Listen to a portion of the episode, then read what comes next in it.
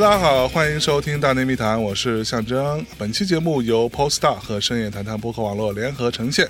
作为源自北欧的高性能电动车品牌，Polestar 以造福社会为己任，聚焦纯粹设计与先锋科技。Polestar 极星二全新产品系列融合简约实用设计美学与前沿技术，致力环保，树立电动汽车出行新标杆。解锁极星，解锁城市之美。哎，这期节目厉害了啊！各位大咪咪们，我们今天有一个新朋友来跟我们一起录这期节目，就是著名的旭东老师来打招呼。小张老师好，各位大内密谈的听众朋友，大家好。我相信不仅仅是在大内的评论区，包括自己这个原来是这样节目的评论区，可能都会有人会说，哎，这一期好像有点双厨双厨狂喜。可能会有一些听众朋友们啊，之前都听过他的节目，在喜马拉雅上有一档节目叫做《原来是这样》啊，一个问号，一个叹号。目前已经更新了三百四十多期了，是吧？是的，和大家简单的说一下吧。我之前看好像这个大内向老师，你是一三年的这个六月份开始做的，对吧？九个月之后，我的那个原来是这样开播了。其实，在科普圈，尤其是科普音频圈里面呢，他们很多会说，哎，我好像是属于比较早开始做音频的。但如果说是放到泛播客这个领域里边，向老师这边绝对是前辈啊，甚至是早期那个时候刚开始做原样，甚至是之前啊，这也是属于久仰大名了。今天能够加入到。大内密谈当中和向老师对话还是非常荣幸的。我觉得你这话说的是不是？哎呀，我倒是也是蛮认可的。没有，其实你要是放眼到播客圈的话呢，那可能还有很多算是大内的前辈啊，也有很多做的比我们更早的，甚至早好几年的都存在啊。只不过是说，呃，我们算是在这个当中一直没断更的。保持了一定的更新频率的这样的一个台了，可能就是话比较多啊。我觉得我们的听众朋友，我觉得也可以改给大家稍微改个名，也可以叫刀友是吧？大家都喜欢听唠叨。就我其实特别佩服你们的一点是什么？就是说你们到现在八年多了，做了有九百多期了吧？最新一期如果按编号的话。就我将近八年的时间，我才更到三百四十五期，而且时长的话，你们一期是两个多小时，我的话通常到五十分钟之上的都是属于长的了。早期节目就二三十分钟啊，这个还是非常佩服的。这个我觉得有一个本质差别，你看我们节目主要是以聊天为主，是吧？聊天嘛，你找一些能说的人，啪啪那么一聊啊，这个你想聊多久聊多久，两个多小时，有时候我都觉得好像有点意犹未尽，还不够。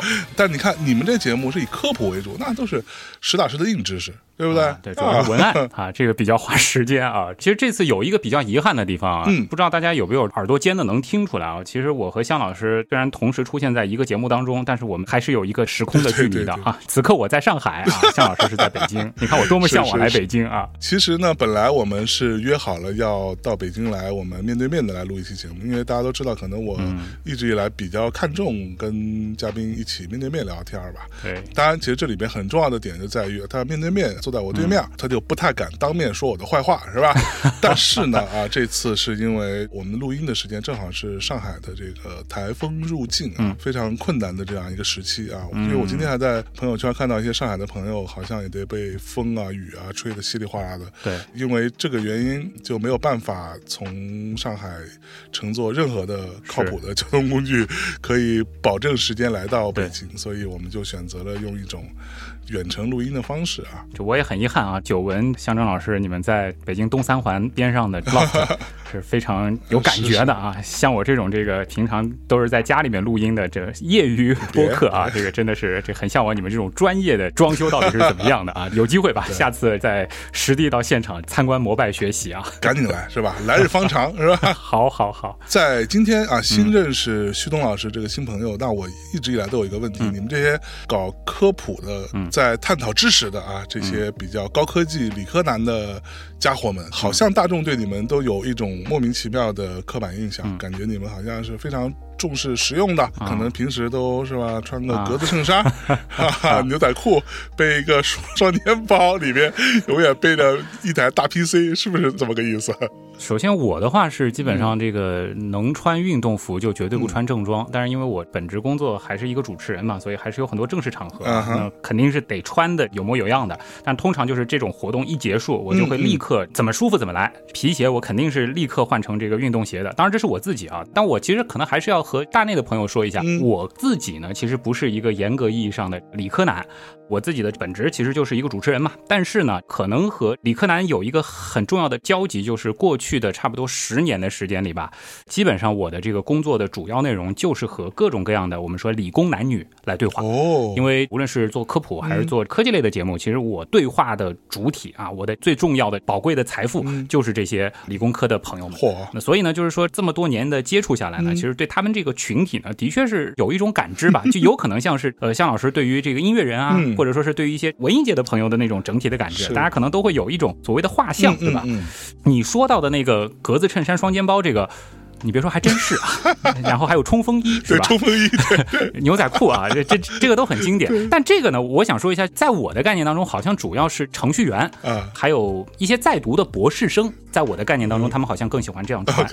我们私下其实也会去调侃啊，但他们其实也会有一个解释，就是说实用第一嘛。他们主要是在屏幕前工作。对，这个格子衬衫它是一个衬衫，好歹也算是个正装，对吧？那么好歹也算，就是一个既耐脏又相对符合这个正式场合的啊这一种穿着吧。其实你长期伏案工作，或者是坐着，身上难免会有一些衣服的褶皱什么的，对吧？格子衫其实从视觉上看啊，这看不太出来。当然，这纯粹都是一种调侃啊。但我觉得逐渐逐渐就是发展到这两年啊，这甚至是成了，尤其是我们说 IT 程序员这样的一个人群的一种身份文化的一种象征。是是是，甚至开始主动的去选择，对吧？显得我特别的 geek。对对对。呃，当然，这个我们还是要说，任何的行业人群，它其实都是在内部会有多元化的，对吧？当然，就包括可能我们普通人对于搞艺术的、搞音乐的，可能也会有种刻板印象啊，好像这个动不动就是这个大脏辫、纹身啊，什么样的颜色都往身上，或者是那种特别特别宽大的 T 恤。哎，我相信向老师你接触到的这个朋友当中，也不是所有的人当然都会穿成这样、打扮成这样，对吧？其实你知道前一阵儿在阿那亚不是有一个这种电音的大趴吗？被我们称为亚运会嘛，就是亚逼运动会，全中国的亚逼全都来了。然后你会发现，这个里边你如何区分谁是上台表演的音乐人呢？你会发现，这些年轻的音乐人反而都是黑头发，穿的比较干净的，而这些台底下来的这些来玩的年轻人，就是什么颜色头发全都有，就是基本上没有黑头发，所以刻板印象在每个领域都存在啊，然后再包括就是我想到那个我有一个很好的朋友，美术圈的，他其实画画特别有造诣，也是青年美术家协会的这个成员了。他平时穿的，你要是不知道他的这个身份，你肯定觉得他是一个程序员。哦，他真的就是格子衬衫，然后牛仔裤，这种交叉是都有的。我喜欢叫这是极客群体，或者叫理工。男女群体吧，这里边其实也会有一些会穿的比较精致的，嗯，当然整体上还是商务休闲为主。商务休闲这四个字出来，可以说就只有你们圈子会这么说。商务休闲太狠了，这个 就是因为其其实这个理工男里边有不少是海归背景嘛，就他们大概知道那个所谓的 dress code 到底是什么样的。但是呢，你要说真的特别个性化的呢，可能的确是少。但是我还是想说什么呢？理工女有一些精致起来是让人非常惊艳的。哦，我遇到过不少，是大家可以仔细的去发掘啊，自己去发掘，有很多那种其实他收入状况非常不错，我知道他挺有钱的。你就会发现他们不太像其他行业的人，他们会带一个那种特别，你知道瑞士产的，对那种复杂功能机械表，日月翻转陀飞轮，对吧？没错，没错。然 后他们都会带一个智能的手表，这个让我觉得也是蛮有趣的一件事情。我觉得可能是一个身份的象征。嗯，这个身份呢，不代表就是说我有多少财富，更多的其实是一个我是这个领域的极客圈的成员。那可能智能手表是一个比较好的选择。没错，这是一点吧。然后。说实话，你真的觉得那些动辄十万甚至上百万的那个手表，它是实用的，它是方便的吗？就算通过机械的精密的设计啊，给我们实现了无数的功能，但是它肯定没有办法和一个电子产品来比它的实用性，或者说是功能的全面性，对吧？没错。其实这个群体还有一个特点，哎，前面其实你也提到了，理工男女吧，他们的收入其实还是挺可观的，甚至是在一座城市都是属于非常靠前的这样的一个收入水平。当然，回到这次的主题吧，就是说他们其实电。电动车的普及率哦，真的是非常的高，是哈，都是属于比较早就会去尝鲜的，甚至是在三五年前吧，那个时候纯电车可能普及率都不是很高的背景下，我身边就有不少的朋友或者说是一些谈话的对象，哎，跑来，然后一看，哎，车开的是纯电，哦，可能就是在于他们更愿意对技术有一种天然的信任，嗯，或者说是他们愿意去尝试，可能在现在看来是略微走在这个时代前面的一些技术。OK，这可能是这个人群一个普遍的特点。嗯嗯，哎，那我的问题又来了，你刚刚说了半天实用，对吧？实用当然很重要，但是我们哇，可能有的时候就会有一种刻板印象，觉得实用感觉跟嗯好看跟美之间好像就有一点格格不入的意思，就是是这么回事吗？灵魂发问一下啊，就想一想，大家觉得，比如说咱们的高铁复兴号，哎，这种子弹头的流线的设计，它美不美？你别说，还真，我相信绝大部分的朋友应该觉得这是美的吧？是挺好看的，是不是？这种流线的造型，它一定是美的，但是。这个造型并不是出于美的目的，它的本质上其实是最大限度的去降低它的风阻。对，这个是无数次的数值模拟跑出来的。嗯嗯，最后优化成了这个造型。是，它其实就是一个结合了实用和美的产物，对吧？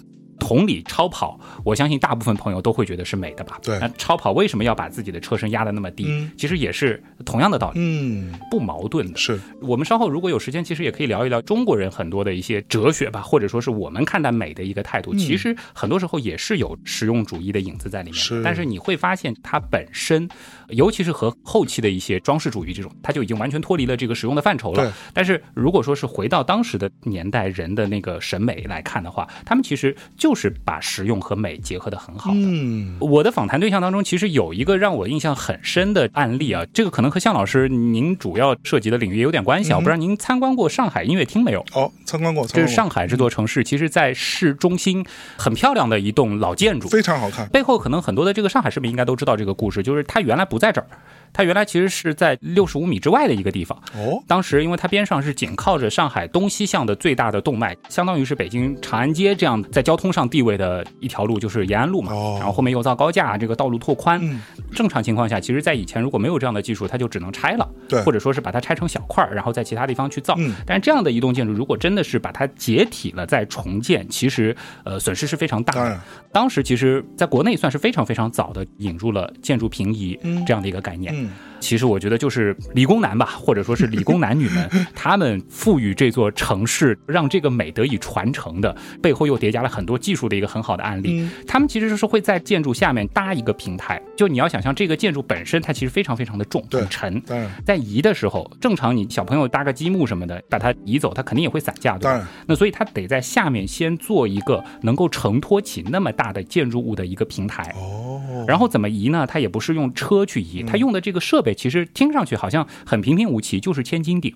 是哦，它就是一个一个的千斤顶，然后先把整个的平台给托起来，缓缓的，我们就相当于把最远侧的那个千斤顶把它拆了，往这儿推一点，再移啊移，就这样。嚯！最后呢，再小心翼翼的放到。目标的这个地方，甚至还可以做一个抬升哦，真的。我我想说的是什么？大家如果说是有一些城市走一走，或者说有机会来上海的话，你回头再去看上海音乐厅的时候，你其实可以去想一想它背后的这个故事，看看这个建筑，哎，它现在是静静的矗立在这里，但其实它为什么能够矗立在这里？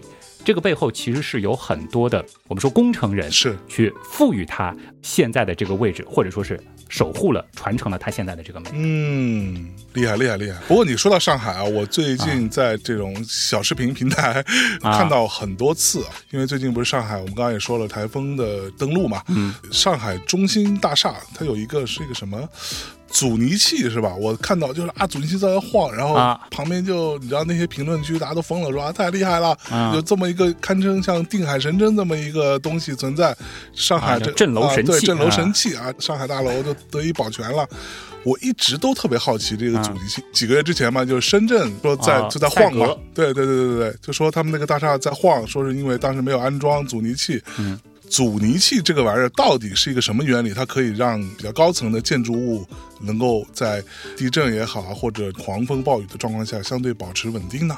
你给我稍微讲讲讲讲啊！其实上海这座城市可能对于高层建筑或者叫超高层建筑，因为通常大型的阻尼器只会用在超高层上面啊，一百多米的高层还用不到。就超高层建筑，其实最大的一个问题呢，对于上海来说是防风，当然抗震肯定也是需要的。这个上海虽然不会有大地震，但是小震肯定也是有的。高层建筑其实还会有一个问题，就是它本身其实自己会有一个震动，或者我们讲的通俗点就是晃。就大家可以想一想，就是我们拿一根筷子，你你杵在这个桌子上，你看不到它的这个晃，但是如果说你把这个筷子加长，嗯，加到足够长，就算是你把它静静的放在桌面上，或者说是你手拿着，但是一些微小的震动，其实你放大到它的顶端。它的这个摆幅就会很大，对不对？对对对。其实同样的，像上海中心是一个六百多米的超高层建筑，首先越高的地方风速会很大，嗯，同样是可能一阵风，你在地面上感觉哎风速好像还好，但是如果说你到这个楼顶，其实你就会觉得风明显是吹的，可能人都站不直了。那么其实超高层它在顶端风的冲击啊力是很大的，所以呢它就会不自觉的晃。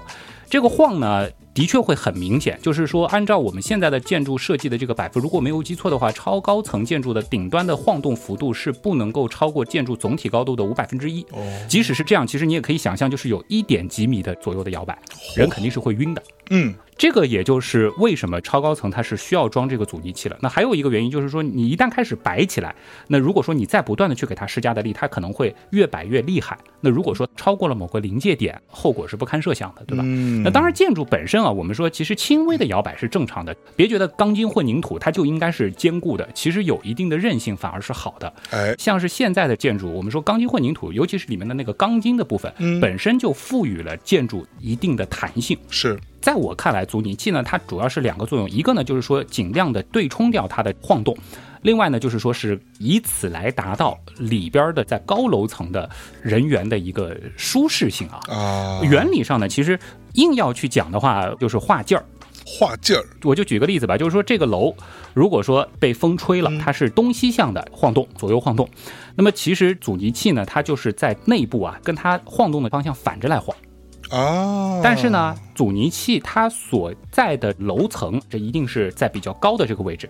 我们把阻尼器可以想象成是一个摆，它的摆长，以及阻尼器它本身的一个质量。这个呢是有一套公式的，当然在节目当中，其实说公式是一件特别不友好的事情啊。大家有兴趣的话，可以去搜一搜。对，这个系统的缩写很有意思，大家有兴趣的话可以去查一查，它叫调谐质块阻尼器。其实它的这个英文缩写是 TMD。TMD，大家可以去看一看，然后它里边应该是能够 搜到它的公式的。通常对于像上海中心这样的建筑，我们要让阻尼器发挥作用的话，这个东西真的是非常非常的重。我没有记错的话，上海中心的那个大家伙，它其实有一千多吨，嚯，差不多是这栋楼的。百分之一的质量，就是这栋楼，比如说是多少吨，那百分之一阻尼器它就得那么重。然后呢，我来耗散掉它的震动的能量。可以稍稍的科普一下，就是说楼晃的时候，其实我们可以理解为它本身也是在产生能量嘛。对，阻尼器的这个晃动呢，就是相当于吸收了建筑本身它晃动的这个能量。那么阻尼器的晃动，它的这个能量其实也是需要想办法消耗掉的。传统的那比如说台北的幺零幺呢，它是用油压的那个方式，阻尼器本身的晃动这个能量最后是释放在了它下面的油盘当中。那么上海中心呢，相对来说是更新一代的阻尼器，它呢其实是用电磁的原理。就相当于是最后是通过电的这样的一个形式，你可以理解为有两个磁铁，然后呢，你盘子过去以后，它会切割磁力线，然后就通过这样逐渐逐渐把这个能量释放掉。然后这样讲的太多，可能会有些朋友觉得 boring，我们来 说一些，对对对，大家听的可能更有趣的部分吧。就是如果大家去上海中心参观的话，真的很推荐啊！就是我们预约一下那个，没记错的话，应该是一百二十五层，是可以进阻尼器当中的，去感受一下。首先，它那个空间设计的非常的。我可以用神圣来形容，是真的是能够感受到是在上海云端有一个圣殿，然后里边供奉着一个镇楼神器。但是呢，有一个细节，你应该看到过那个，就有人开玩笑说这是上海之鹰的那个造型的雕塑，也有人说这是一个白玉兰花，也有人说这个叫上海汇演。那个雕塑不是阻尼器，那个是一个艺术家的作品。哦，真正的阻尼器其实是在雕塑的下面的那个圆盘，一个金色的圆盘的再下面，嗯，有一个非常巨大的黑色的，就类似于铁块的这个东西，这个才是阻尼器本组。哦，就是他来负责画这劲儿呗，他就是那个一千多吨的这个东西啊，厉害厉害。其实你知道，像你这么说的时候，我可以把它平移到我们这个领域当中啊，比如说音乐行业，我们最近这些年大家都在强调一个主动降噪。耳机的技术，对对对，其实大体的逻辑是一样的，对吧？其实就是原理几乎对，原理是一样，用耳机上面的麦克风和处理器去探测周围的声音，在耳机里边发出一个相反的声波，大家可以大概理解这个点。其实楼的那个震动也是一个波呀。对啊，对啊，其实它就是用这个方法让它被消解的很大一部分。所以你会听到，好像哦，主动降噪开起来就好像非常安静。其实我们今天在聊到极星二电动车的时候，这个里边也有很多非常重要的一些高科技的成分存在。对对对。其实我在想，阻尼器这个事情，难道它跟比较高端的汽车的避震啊、隔音啊这个部分会有很多类似的地方，对吧？我觉得这个呢倒是大家可以划个小重点，大家别觉得阻尼器是一个特别高端的东西。当然，在超高层建筑当中使用阻尼器，它工程上的难度是非常大的，而且它前面是需要非常多的这个模拟和论证啊，包括安装等等。对。但是阻尼器这个概念其实很早就有，嗯，本质上的原理就是以此来避震啊、隔音啊，其实就是来处理那些跟波相关的事情。是。发展其实有一百多年，建筑里边用阻尼器是相对偏厚的。嗯。更早的时候就是汽车啊、飞机啊等等就开始使用了。包括这个我们的车里面，其实任何一台车里面都有阻尼，哦，对吧？如果没有这样子的东西的介入，那其实你会觉得车，尤其是经过那种。不平坦的路面的时候，把你颠得特别的痛苦。是是。但阻尼的出现呢，它就可以把剧烈的颠簸，把它消解成相对比较平缓的颠簸。那么到了一定程度之下，就感觉不太出来了。对对对。包括隔音也是，有的人会看，比如说把牵引擎盖掀开，你会看到有一些阻尼片，它其实也是可以抵消掉车体自己的一些震动造成的那种噪音的。是这样的话，你在车里听个音乐，听个播客，你才会感觉到舒适嘛，对吧？对，是的，是的。那是不是可以理解上海？海中心它是有阻尼器的，所以它经受住了台风的考验，对吧？之前深圳的那个楼是不是就是因为如果它装了阻尼器，难道不就好了吗？其实也是一个误区吧。上海中心是目前世界上第二高的楼，对吧？那么大家可能都很熟悉的，目前世界最高楼迪拜塔或者叫哈利法塔。当年那个汤姆克鲁斯爬那个塔吗？是那个吧？对，阿汤哥，对对对，就是阿汤哥。其实那个建筑它是没有使用阻尼器的，嚯，这个可能是很多人想不到的一点。哦，我为什么要举这个例子呢？对于建筑的防风来说，这某种程度上，它的外立面本身的一个空气动力学的设计，嗯，可能是对它的防风防晃。会起到更大的一个作用哦，这一点呢可能是很重要的。我们回到我们前面举的上海中心的例子啊，其实，在上海中心，包括事先做宣传的时候，可能也都会去强调一个点，就是大家可以去看一下那个造型。有的人说那个造型叫入云龙，感觉好像像一个龙这样扭扭上天，而且有的时候上海那个云特别低的时候，真的会很像啊。但其实它是有讲究的，它的旋转的造型其实就是。又回到我们前面说的那个词儿画劲儿了。嗯，那个风过去之后，它其实是会在楼体上形成一个向上的旋风。是，这个风是旋的，就使得了楼本身它是被稳定在了一个中心线上。嗯，这个其实本身是能够让它在强风当中更好的发挥，减小它的这个晃动的。另外就是说，上海中心它的每一个横截面，大家应该有印象吧？这个其实和搞音乐的人应该也很有共鸣的，就是像那个吉他拨片，哎，三角形的那个吉他拨片，这个真。真的是非常非常的像，它其实就是无数个这样的吉他拨片，然后稍微有一个角度的旋转，旋上去，然后逐渐收小。这个造型其实也是在迎风的时候，能够更好的让这个风啊，按照它建筑本身的空气动力学的设计来引导上去。它其实会有一条我们叫龙脊的一个凹槽，嗯，这个呢其实也是起到了一个引导气流的一个作用。哦，哈利法塔呢，大家其实可以想象一下它的那个截面，它其实是一个三角形，嗯，或者说是像那种三瓣。的花一样也类似于像金字塔，本身是一个非常稳定的一个结构，而且它呢是属于在当时的那个技术背景下，为了造超高层啊，不得已的一个办法。它是属于基座非常的大，然后逐渐向上收窄，收到最后其实就是一根针插到天上去了。这个造型呢，其实本身也是有利于它结构的一个稳定。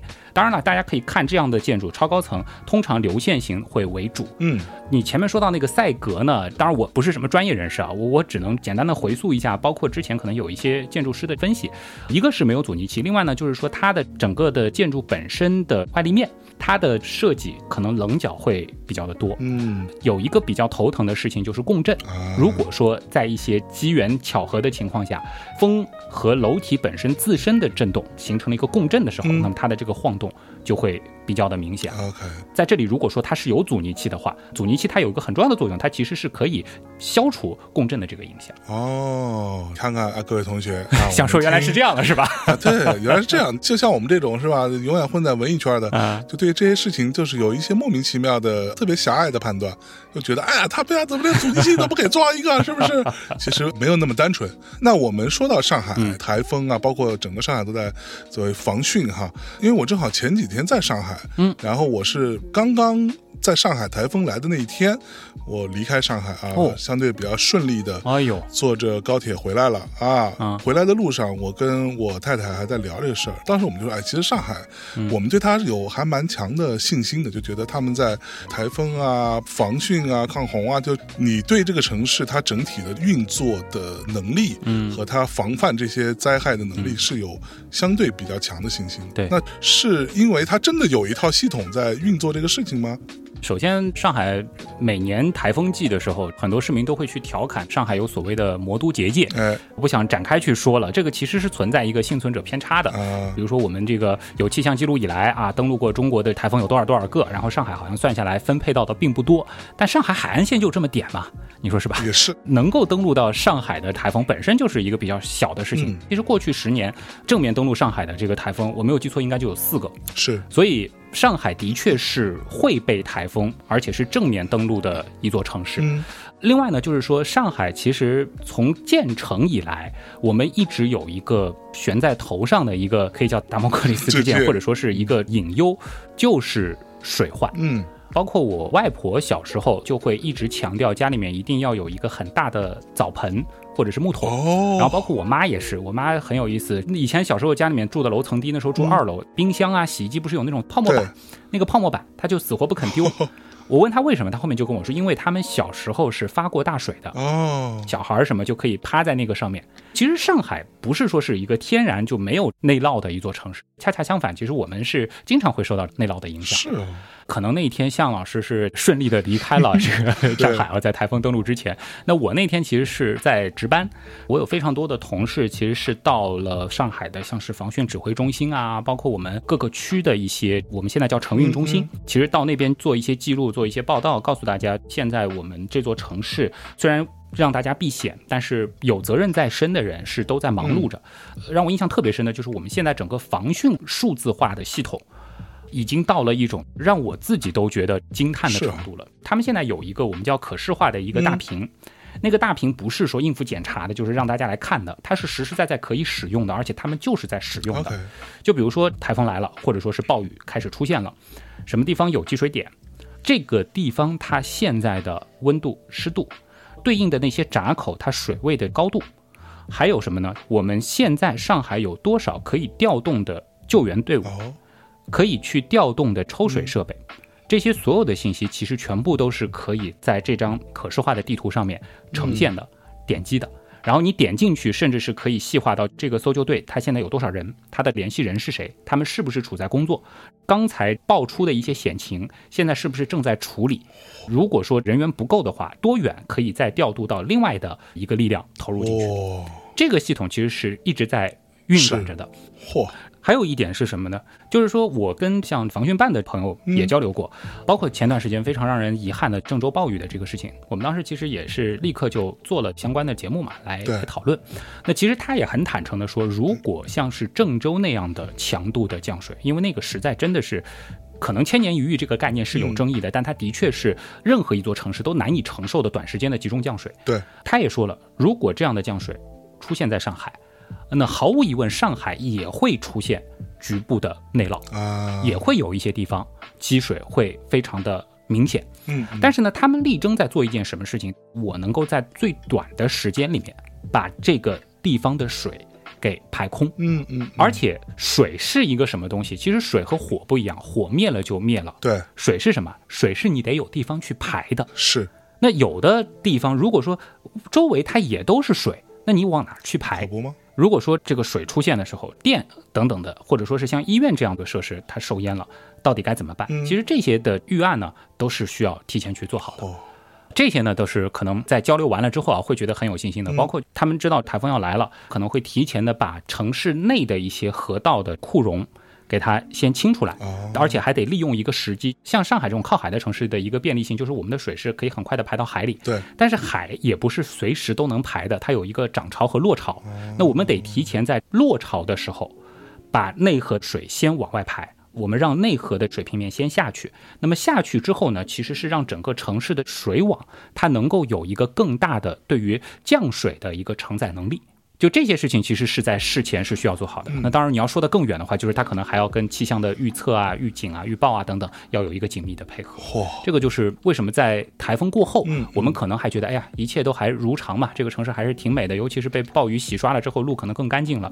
这个背后其实恰恰是这些技术或者说是这些人的努力给我们带来的。Respect，真的是要 respect。其实我们在日常生活当中经常会有这种状况，就是其实你在每一项便利的背后。都有大量的人力、物力、科技，对整个系统网络都在非常繁忙的、警觉的在运行当中，对，才能保证我们每天的生活看起来好像没有什么问题。是的，其实说到这儿，就让我想起来，我记得我那天回来的时候，看到我的朋友圈就有人说，作为一个啊那种大城市，怎么说淹就淹了呢？还是差点意思。你看我们北京是吧？我们大故宫，嗯，故宫好像这六百多年来就没发过大水，怎么就不学习一下呢？这个我也很很非常好奇啊，想跟徐总老师聊聊，故宫六百多年来为啥没发过大水啊？凭啥呀？这个我我先说一下，我不是故宫专家，但是好在我朋友圈里面还真有故宫专家。这个事儿呢，我也跟他们请教过啊。哎，呃，首先第一点就是故宫历史上它是发过大水的哦，就是我们也别把故宫给神化了啊。虽然这个的确是我们民族的一个 一个瑰宝，对吧？然后在每个中国人心中，它都有一个非常神圣崇高的一个位置。然后它的确是非常棒的一个古建筑群，但是它实实在在在历史上。就是发过大水的，而且在故宫内看海哦，也是出现过的。但是我们怎么去定义淹这个事儿？比如说太和殿前的那个广场都有出现了积水，那这个算不算淹？那还有一种淹，可能是楼宇基本上都被没顶了，那这种淹在故宫历史上是这没有发生过的。如果真的发生的话，那那北京城可能也不是现在这个样子，是是是。另外一点呢，如果说大家有机会去参观故宫的话呢，我觉得可以。单独规划一次吧，就去走一走整个紫禁城里的一个排水系统，它还是有很多的设计和巧思在里面的。嗯，就其实还是回到我前面说到的那个城市的一个排水的概念，我们的这些水，它最后还是要排到这些河道当中的。我们要排到这些天然的水体当中的，对，否则的话，你你任何一个城市，你也不可能说是有这么大的一个蓄水池可以去承接它。虽然现在像上海，包括北京，可能也有很大的地下的蓄水池，但是它能发挥的作用还是有限的。对。那么故宫它的周围是什么？它的周围是护城河，对不对？对，没错。这个护城河有多宽？我相信北京的朋友应该很熟悉。是。这个我查了资料，应该五十多米宽吧？嗯嗯。放在任何一座城市，它也都不是很窄的河道了，甚至是很宽广的。对。而且大家可以仔细看一下，平时护城河的水位是多高？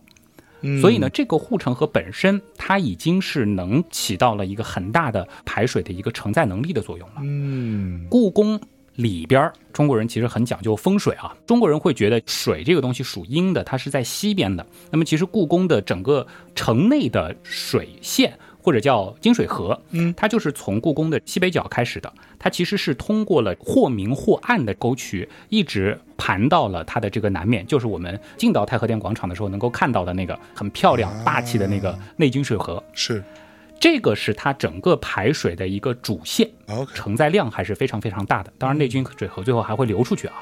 这个如果说大家仔细的走在故宫当中啊，记得很多的这个网红或者说是朋友会去拍那个两边是红墙大道，对。对吧？在应该是东西六宫可能都会有，包括是乾隆花园边上也都会有。仔细去看这条路，它的两边，如果是在西侧的通道的话，它的两边都会有暗的排水沟，他们有一个专门的名字叫盖板沟。看上去是人行道，但是你发现每隔一段路，它上面会有窟窿眼，其实这下面就是暗沟，这就是用来排水的。原来是这样。我们说下雨的时候，什么样的地方最容易积水？尤其是像故宫都是这么漂亮的这个屋檐嘛，对吧？对。那么屋檐引导下来的水，比较容易汇聚在建筑和建筑之间的夹缝当中。对。如果大家有兴趣去找的话，其实会发现，在这些夹缝的地方，藏在角落里，通常都会有一个我们现在叫阴井，但是它那个时候就会留好排水口。嗯。在当时看来是非常非常先进的一个设计了，考虑到六百多年的历史了。是。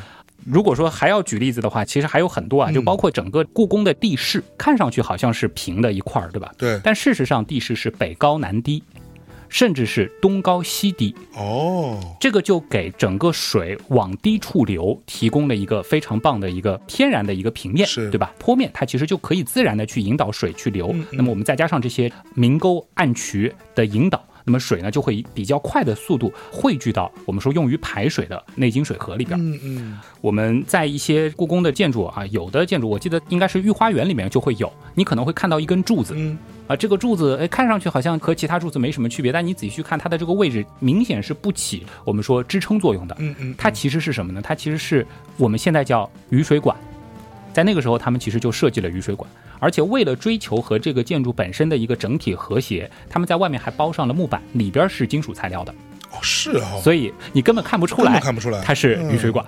就包括他们可能会用一些像是这个铅锡合金，嗯。放在一些就比较容易汇聚水的，尤其是在屋顶的这个地方，他们是做防水。嗯屋顶的那个夹层里面还会放木炭等等啊，防潮其实都会有这些巧思是都会有的。嗯有兴趣的话，大家下一次去故宫，我觉得可以观察一下它里边的这些我们说排水的设施。哎，其实啊，这个非常重要，因为你想要，其实据我所知，很多常年生活在北京的人，很小时候，嗯，被老师什么学校安排去过故宫，可能之后自己再也没怎么去过了，嗯，就觉得反正在家门口啊，随时都能去，一般这么想的，到最后都没去。我觉得咱们可以趁着这个机会啊，去故宫了解它的这个排水。整个这套体系是怎么构建起来的？是个很有趣的一个小小的 trip。嗯，好，那我的问题又来了，你看北京城，我们也是在多少年前也是发过一次这样的水嘛，对吧？大概我记得大概十年前吧。对，对，我记得那一天是我在北京机场，本来要飞深圳，嗯，然后呢。那天我就从早上八点一直待到了晚上可能六七点吧，就是那种机场一日游，你知道吧？到最后也没飞成，然后下了巨大的雨。就听说了，在北京的这个好像是双井桥附近，就离我们现在的办公室的地点不是很远的一个地方，嗯，发生了这种非常严重的积水，对对也，发生了一些非常让人遗憾的悲惨的一些事情吧。嗯，那一直都很好奇，那既然咱们是吧，故宫有一个这么好的例子在里边，它至少没有被那样子淹过，嗯它有那么好的一个排水啊、泄洪的这样一套体系在，嗯为什么不能把它挪用到或者大面积的使用到我们整个城市，让大家都能享受到这个东西呢？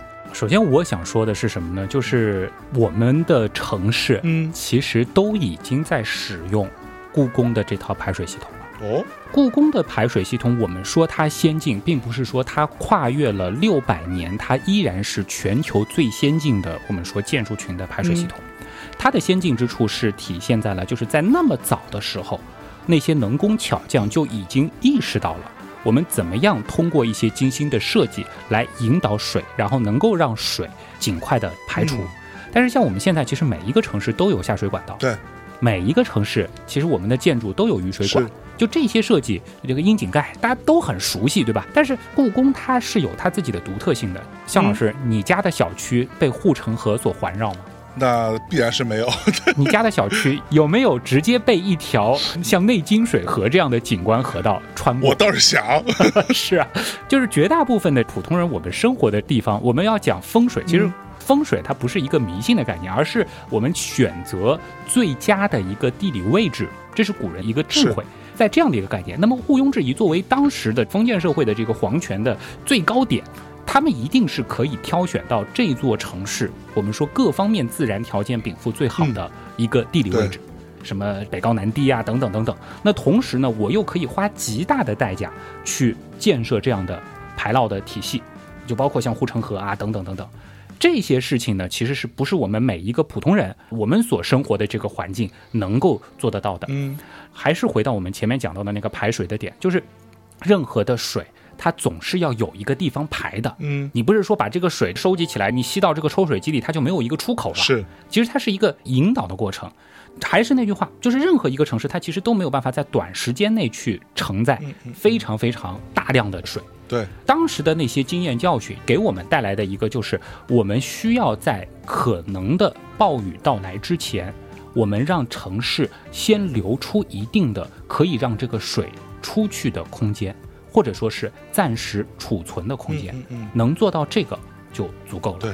就否则的话，如果说水足够的大，我还是回到那句话，就是即使是故宫这样的最顶级的建筑，它还是会出现内涝的可能性的。没错。还有一个话呢，我在很多的节目当中其实也都说过，就包括我们可能在一些博物馆参观的时候，经常会感慨，哎呀，你看这个古代人做的东西多精致啊！这想想现在粗制滥造的东西，瞬间可能家里的碗啊，这个椅子桌子都不香。但是反过来想一想，就是说在博物馆当中能够留下的东西，在当时几乎也都是最有钱的人对能够。享用的，对吧？对，在经历了那么多年的历史的保存，它能够保存完好的，那么这个东西它本身也都是属于在当时制造工艺占到最顶级的。那同样的，当时甚至是举半个国家之力建造起来的一个故宫，就这样子的成本，或者说是我们对于人力物力的投入，它也是没有办法在任何一座其他的城市大面去使用的。嗯，对吧？所以恰恰反过来，就是我们现代社会之所以有了这些下水管道等等的排污啊、排水的这个系统，也使得我们生活的城市不是每天都被水淹。嗯，只有在极端天气发生的时候，才会出现一些这样的一个情况。这个我觉得还是大家需要有一个意识的。是，我觉得这个非常重要，真的是别拿皇帝的标准跟你自己做要求，对不对？就是这个心里有点数，好不好，各位同学？是啊，反过来，我们现在在夏天就能够吹着空调，对吧？能够吃着冷饮，在过去只有皇帝能够做，现在我们每个普通人都可以啊，对不对？是，关键那个时候皇帝连空调都没有，哎，是啊，想想 那个年代，皇帝要吃个冰，你知道？皇帝们吃个冰这个事情要花多少的力气？对呀，在什么时间去把那些冰从那个特冷的地方运过来，放到那个冰窖里面储存？就这到夏天的时候，可能还只剩个三分之一、四分之一，剩下全都化了。没错，没错。然后那时候皇帝赏一碗冰镇酸梅汤，那可 对对于大臣来说那是无 简直了。对，你想想，你现在你去小卖部里是吧？随便三五块钱就买一冰镇酸梅汤了。可能比他那个还要冰，对，是不是？所以还是要感谢我们说技术给我们带来的便利，只是说它太司空见惯了，以至于我们平时都感受不到它的存在了。哎，不过说到司空见惯这个事情，我最近有一个强烈的感受，嗯，你知道我虽然说我不是一个那么所谓的技术向的人啊，但是呢，之前是没有意识到的，因为最近换了一个路由器，就我们家整个换了一个路由器。这个路由器呢，有一些比较特别的功能，是我现在比较需要的，然后我就换了一个。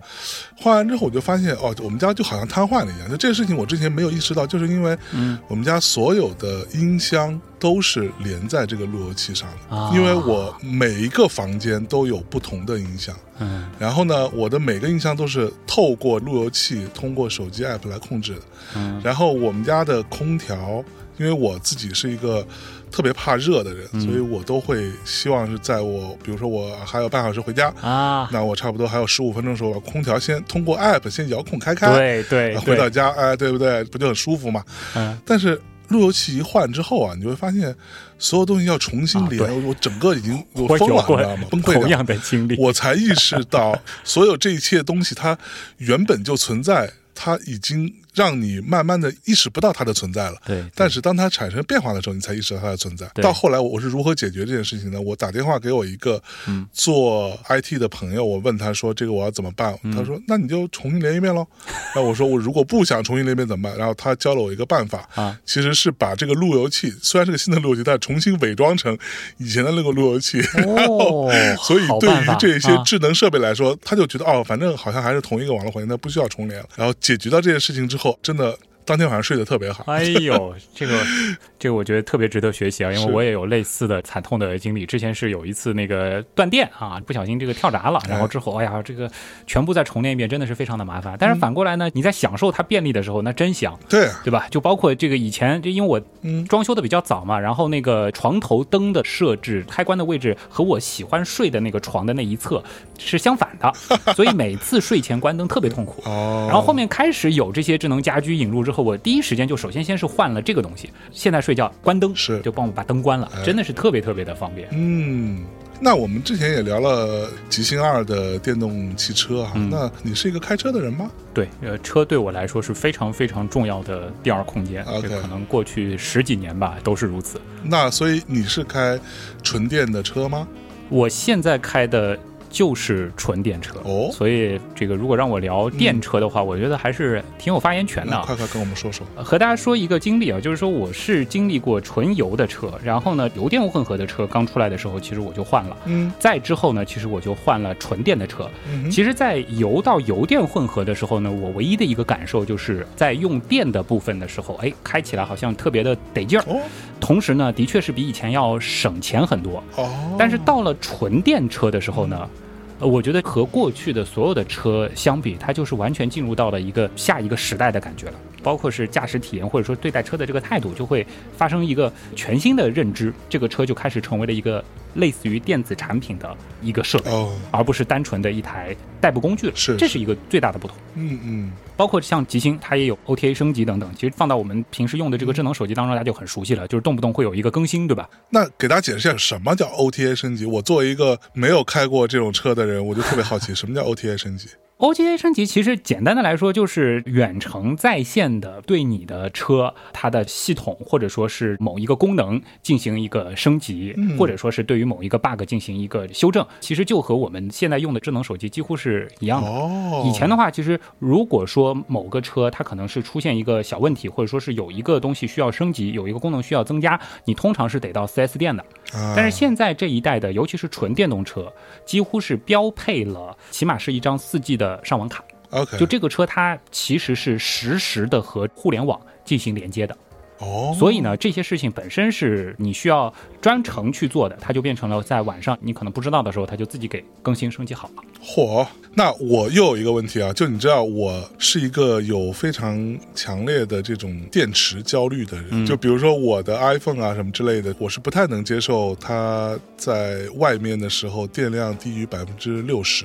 嗯，如果它低于百分之六十，我就会很焦虑，我就会在想说，啊，怎么办？我要找个地方去充电，或者我要去弄一个充电宝什么之类的。嗯，电动车对我来说，我大体上把它理解为是某一种更加高科技、更加复杂，但是它同时也是一个电子产品嘛。嗯有的时候我坐电动车的时候，因为你你都知道那种电动车，它那个车厢内部的那块屏幕上，这个屏幕都还蛮大的嘛。啊，那屏幕上就会有一个跟手机类似的这么一个 一模一样显示电量的地方。对，哦，你知道有一次我坐我朋友的纯电车，嗯，我坐进去之后看到他那个电量大概也就四分之一，然后我就非常慌，你知道吗？嗯 这个现在这种纯电车，比如说我们极星二啊，它续航这件事情到底是靠谱的吗？这个就我看了一嗯下，它是标准工抗的那个续航是有百多公里，其实是已经足够了。就作为一个开了那么多年油车的车主啊，就我的个人感受是，大家通常开油车的时候，油箱也不会保持一个加满的状态。嗯嗯，一般也就是加个两三百块钱，是是那其实对应的公里数，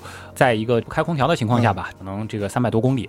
啊其实像现在的电车，它给的续航呢，嗯基本上也是对应了在城市或者说是带一点高价的这种行驶的状态下，你不开空调，一个相对比较理想的这个情况下，三四百公里或者四五百公里，对于城市内的日常通勤，包括了就是说有些朋友他可能是住在这个市郊，然后来到市区上班，然后下班，啊肯定是足够了。OK，以我个人的经验，因为我有一次是开着这个车，早上跑了趟几乎是横穿上海的公差，在傍晚的时候还送过家人去浦东机场，这个是上海相对来说比较远的一个机场，非常远然后再回来。一管电是足够，甚至是说还能够支撑到我第二天再去上一次班，因为我就是属于住在市郊，然后我的上班的地方是在相对市中心的这个位置嘛。哦的这一段其实也有几十公里。对于日常工作和生活来说，嗯其实目前纯电给大家带来的感受已经几乎没有什么和油车太大的不同了。了因为正常情况下充满一管电，嗯你应付正常的上下班，以我的使用习惯来说，其实接近一到五就不用去管它的电，都是可以的。然后如果说你今天这个用电量比较大，那么这一天二十四小时内，正常情况下你是不需要考虑充电的。哦但是啊哎，我要说一个但是，嗯这个呢其实是给所有要选电车的车主还是供参考的一个信息。我觉得还是要追求客观的啊。嗯电车呢，其实现在看来，如果你是要长途自驾，嗯，那我依然不推荐。是电车它更适合的就是说你在当前的情况下，你可能是家里的第二辆车，或者说是你可能本身对于车的定位就是室内通勤用。嗯嗯嗯如果说你是能够在单位或者说是在家里面能够安装属于自己的充电桩，或者说是充电桩不会有别人来跟你抢的这个情况下，那么电车真的比油车要香太多了。是啊，就说使用成本这个事情吧，我现在喜欢管车叫一管电，就不叫一箱油了嘛，就是充一管电，嗯，差不多能够对标我家里的另一台油车一箱油的这个水平，因为我是 SUV 嘛，所以那一箱油差不多要四百多块钱。是，但是一管电，我在晚上充谷电的情况下，嗯，差不多就是十二十块钱。这就使得我上下班开车的成本，比坐地铁的成本。都要低，当然不考虑停车的情况啊！真的，其实你知道我为什么迄今都没有在开车吗？嗯，因为其实我稍微有点晕车哦。我晕车的原因是因为我晕那个汽油味儿，你懂吗？就是我在车里，但凡闻到那个汽油味儿，我就很快就会吐了，特别受不了。所以我为什么都会选择上车就睡觉呢？让我呈现一种昏迷状态，我就闻不到汽油味儿了。对，那电车绝对能解决你这个痛点。而且我身边好几个油车换电车的朋友，或者说是。同时有一辆电车、一辆油车的朋友，绝大部分的朋友开上电车之后就回不去了。就像我现在就是会各种嫌弃那个油车。这个真的是实话，真的电车是真的香。嗯，知道，就是我自己呢，也是非常看重在车里边听音乐这件事情。像我们这种中年男人，其实生活压力很大，然后可能在车里边这个环境，可能是你为数不多的一个人独处的一个状态。对，那在这里边听一些自己喜欢的音乐，尤其是对于你来说比较重要的一些唱片，其实是非常非常好的一个场景。听歌这个需求呢，那当然我们说音响非常非常。重要对，但是我自己坐过电车的感受是，觉得电车，因为它没有那个机械的发动机嘛，所以它的噪音会小很多。是的，是的，整个车内的环境本身就已经要干净很多了。对，然后你的音响的设备各方面，哎，都还。弄得挺有样的，解析度啊，各方面啊，无论在哪个位置，你都能听到非常像样的音乐的声音，那个质感是在的。对，那这个时间段，在我看来，如果我去买个电车的话，可能真的我就出于这样的一个需求，可能每天上下班有个来回一个小时，那这个时间我可以一个人独处一下，听听自己喜欢的音乐。听听自己喜欢的播客什么之类的，对，那这个时间非常宝贵。是的，是的。其实这个我可以稍稍展开一下，包括像我看到 Polestar 二，它也是有自适应巡航和车道保持这样的技术的。当然，这个不是电车才有的，一些高配的这个燃油车其实也会有。但是现在电车当中啊，它会属于普及度比较高的这种技术，真的是可以在开在高架上面或者是高速上的时候，能够让你有更多的注意力或者叫个人精力的一个节省。哦，这个其实是在我们说日常通勤的，尤其是下班就特别疲劳的时候，是能够帮到你特别多的。当然不是说是让大家就是过分的去相信这个技术，你可以完全不用去管这个车，甚至把这个车当自动驾驶去开，这个是不可取的。对，但是它的确是可以在你稍稍出现一些分心的时候，来帮助你开这个车，嗯，或者说是保持在这个车道的中央。然后城里边其实有一个很痛苦的场景，就是堵车。北京、上海其实都会有这个问题。那么，其实，在堵车的时候，电车真的是神器，因为就你是油车，就算是有自动跟车的功能，它其实是会有不断的点火启动，然后再前进的这个过程的。但是电车它不需要，它启动就是哎，噌就移了，噌就刹停了。在堵车的时候。那真的，你就看着两边的车主，他得全神贯注的啊，这个前面车又动了，你往前动，你自己就坐在这个车里边，静静的去享受属于个人的宝贵时间吧。哦哦，这个太有吸引力了啊！这个对，哎，其实刚才我说到，我不是那会儿从北京想要去深圳嘛？其实那是我第一次去深圳，你知道吗？其实我们今天既然都已经聊了上海，聊了北京，我们不如把其他几个城市也都跟大家分享分享哈。可以可以，就是我在深圳啊，深圳机场，我不知道。你因为我最近一次去可能也就是几个月吧，我对深圳的整个观感有蛮大的一个提升的，就是靠刷脸就可以到处走，这么个事儿也让我觉得蛮神奇的。你有过在深圳机场这样体验吗？深圳其实，尤其是它的这个机场，会给你一种就是啊，不愧是中国可能代表 IT 啊最顶尖的城市。当然，我们不敢说是，可能后面得加一个之一啊，这种感觉是非常非常明显。以前深圳那个机场，可能大家最喜欢提的是那个密集恐惧症的这个福音，是吧？是，对，就因为它的那个建筑的那种透光 透气的设计，其实有些人看起来会觉得有点怪怪的啊。但现在其实它可能更主打的就是被科技赋能之后，给大家带来。的一种无感式的方便，对，就我觉得无感真的是科技到了一定的境界之后给人带来的一种比较极致的体验。像向老师你前面说到的，就是呃刷个脸，对，畅行无阻啊，全流程的直击等等，对吧？其实还有一些小的细节，大家可以去感受一下。你在深圳，无论是出港还是进港的航班，大家可以去感受一下，就是你坐渡车的几率高不高？是不是更多的时候是靠桥的？这件事情其实如果不去了解的话，你可能意识不到他们为了这件事情做了多大的努力。机场业可能内卷 也是到一定的程度了吧？不过你知道，实话实说，我真的非常讨厌坐摆渡车。你知道，我也是。我有的时候在北京机场，我上了摆渡车之后，坐了得有。我觉得恨不得得有半个小时，你知道？我想说，你是给我拉到天津去坐这飞机吗？就疯了一样，在在在摆渡车上站着。有一次，这个我是约了那个网约车来接机嘛，飞机落地了，就特别兴冲冲的说：“我我已经快到了啊！”然后那个司机可能也就很高兴了，就等着了。然后就就和你一样的经历，摆渡车上三十多分钟，然后再是一个这个走出来，又是一个很长的一个时间啊。后面那个司机很无奈，我后面就没办法给他稍微加了点钱啊。但但说回来，深圳机场。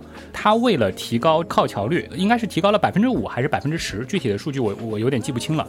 就是为了提高靠桥率，嗯嗯，它是使用到了人工智能系统。靠桥率我们要提高，无非就是说我要去尽可能的充分的利用每一个廊桥的可使用时间，对吧？对。一个飞机它什么时候停到那儿？这个飞机它什么时候要离开？它在这个地方停多久？其实是可以压榨的这样子的一个时间。但是呢，在过去，你如果说全部都靠人。去判断人去调度，虽然说经验老道的，我们说管理人员，他可能是能够有一定提高的，但是呢，我们人毕竟不是像机器那样，他能够综合判断每一个细节。还有呢，就是说机场这个体系，其实我一直觉得特别佩服，它其实是无数个系统组合在一起的。对，靠桥这个事儿，它可能还会牵扯到行李啊，嗯，可能还要跟其他的航班之间的协调，其他的航班可能又涉及到了不同的航空公司。它是一个非常非常复杂的这个系统，是这个时候呢，其实像现在的一些数字化的这个手段，它就可以发挥作用了，它就能够把看上去对于我们普通人来说非常非常乱的数据。进行一个梳理，进行一个实时动态的模拟。因为你如果是靠桥率的话，它肯定是根据当时的情况以及之后航班的情况，甚至还要考虑到天气的情况、客流的情况，来综合的去判断、去调度。对，它是使用了这样的一个系统的时候，压榨出了百分之五到百分之十，真的是很难得了。要知道，毕竟是深圳啊，北上广深的机场是。能够提高这样子的一个比例，我是觉得特别特别佩服的。对，而且这种佩服就是属于你花了那么大的精力，花了那么多的钱投进去，其实对于乘客来说。我我觉得不如像是人脸识别这样的东西是可感知的，对吧？无非就觉得，哎，今天运气挺好，我我又那个坐上了靠廊桥的航班。你会把这个事情归因在自己，对你不会去想到这个背后别人付出了什么样的努力，技术给你带来了什么？没错，但是这个恰恰就是技术的魅力，哎，对吧？真的是，只要我大概在十一二年以前吧，我那时候去深圳，我对于深圳的印象是不好的，你知道吗？就那个时候，我老觉得，嗯，深圳，哎呦，可能是当年发展的比较早，然后，但是会有很多可能看起来有点个性，但是在如今看来比较落伍的，甚至有点不合时宜的一些。所谓的设计感的建筑，或者说一些装饰在城市里面，你知道当时我就对深圳的整体感官是不太好的。我觉得这城市好像又没什么文化基础，然后又还蛮土的，自以为自己很前卫。但是你知道，就是在最近这三四年吧，我对于深圳完全是一个不一样的感受。甚至你知道，我有一个非常强烈的感受，就是我在深圳大马路上走着，和我在深圳机场走着，我会发现。超多的年轻人，对，它是一个非常充满活力的城市。这个是相比较而言，北京单说北京，我觉得。你在机场在什么地方，你会发现年轻人的比例那个差好远，嗯。你甚至会觉得北京单从这个层面看有一点暮气沉沉，而深圳你会发现那些年轻人就是那种风风火火的，一边走路一边聊啊，我这个要怎么着，我这个产品如何了，我下面要如何拿什么投资，这这 那种你知道，就大家在很拼命的搞钱，然后他们的创业氛围是非常非常厉害，然后我到那我觉得 啊，我突然觉得我自己好像有点老了，我不行，我要向他们靠近一点，这种感觉，我不知道你有没有这种感。感受。深圳给我的感觉是什么呢？就是其实我是一直以来都很喜欢深圳，当然这个其实可能有一些个人的对于气候的一些偏好。就我很喜欢热的地方，是不是？我向来喜欢热的地方，所以就是像我出去，我们说是不以人文旅游或者说是人文探索为目的的度假式的休闲，我通常都是去热带，而且我特别喜欢海边，所以深圳光是靠海这件事儿，嗯，加分项就太大了。然后这个尤其是像是南山那边，对吧？包括去大梅沙那边，就哇，就在一座繁华摩登的现代城市，你甚至是在城市里边，你就能够有这样的这个海景。我觉得深圳给我的印象就已经。足够好了，再加上我很喜欢看那个榕树的感觉啊。另外呢，就是说深圳呢，我觉得这个是新建设的城市的一个优势所在，就是说它毕竟是改革开放到现在崛起的一座超大型的城市。当然可能啊，就是说在规划之初也没有想到它最后会发展成那么大，嗯，甚至说是经济总量啊，包括人口等等各方面都超过了香港。是这样子的一座城市，它是在生长着的，所以说它的老城区它肯定还会有一些规划的问题，但是呢，你还是能够看到他们每一个时代。的新区，比如说最早可能是罗湖，后面是福田，然后在后面南山啊、前海等等，它都是在大规模的去试验，可能当今这个世界上比较领先的一些城市建设的思路、方法、理念。是，其实反过来，我们回到深圳的，我们说现在的所谓的老城区，像是罗湖什么的，但你反过来看，当时它的路已经预留的足够宽了，对，它当时就大量的使用了高架的这样的立体交通的系统。就这些东西，其实在当时看也是属于超前的，对吧？对。其实现在你再去看深圳的话，我觉得它还是在践行着这一点。嗯，厉害厉害厉害。哎，说完深圳，我们拉回到咱们江浙沪包邮区，好吧？啊，好。包邮区一个很重要的城市杭州，因为我太太其实是浙江人，对，其实她是杭州人，所以我们经常会在疫情之前啦，我们每一年到差不多春天左右的时间，我们都会有一个小小的小度假，嗯有个三天左右的时间去一趟杭州，然后找个地方住一住，喝喝茶，吃吃喝喝。所以我对杭州的。印象是非常非常好的。当然，这里我必须要吐槽一句：我以前去杭州，我真的有一个非常痛苦的经历。我从北京去杭州，嗯，北京的交通就已经算糟糕了。但是我当时去 杭州，我觉得，我靠，杭州的交通，这个世界还有比北京还糟糕的交通，就是这样杭州。我不知道你有这种感受。对，杭州是这样。就虽然说我是一个自驾爱好者，但是我至今都没有勇气这个开车去杭州。是。当然，其实也有一个原因，就是杭州它是国内特别早就对外牌限行的非常厉害的一座城市，可能也是跟城市的历史有关吧。就城市它基本的一个纹理还是。基于古城的呃这样的一个底子的城市，可能或多或少都会遇到这样的问题。那北京，我觉得先天条件好是好在，就是好歹是横平竖直，是吧？但江南的城市，其实你很难做到横平竖直，你还得和山势啊、水势啊有一个配合。然后杭州还有一个西湖，对吧？占掉了主城区非常大的一个面积，这就使得它的交通是一个问题。我可能有一个比较惭愧的地方，就是虽然杭州离我很近，而且我经常去到杭州行政区范围内的一些。景点是像农家乐啊，或者一些地方这个去度假休闲，但是杭州城仔细去玩的经历。抛开那种早上去下午就回来出差的这种经历的话，其实是已经在十几年前了。嗯，所以对于杭州现代，它到底是到一个什么样的程度呢？其实我倒是更想听听看这个向老师的一些介绍的。你有没有觉得它的交通是在变化呢？我后来觉得好像是有所好转。嗯，杭州这个城市啊，因为我在杭州有蛮多朋友的，而且我的朋友们他们很喜欢骑自行车的，或者说玩滑板的。然后他们有很多人是很喜欢，就是在夜深人静、没有什么人的时候。在西湖边上滑滑板。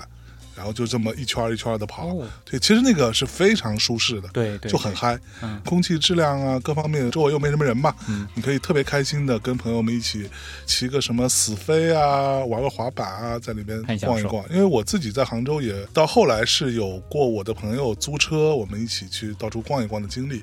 其实杭州是第一个让我产生我是不是要去学一下开车这件事情。如果说城市交通拥堵的问题。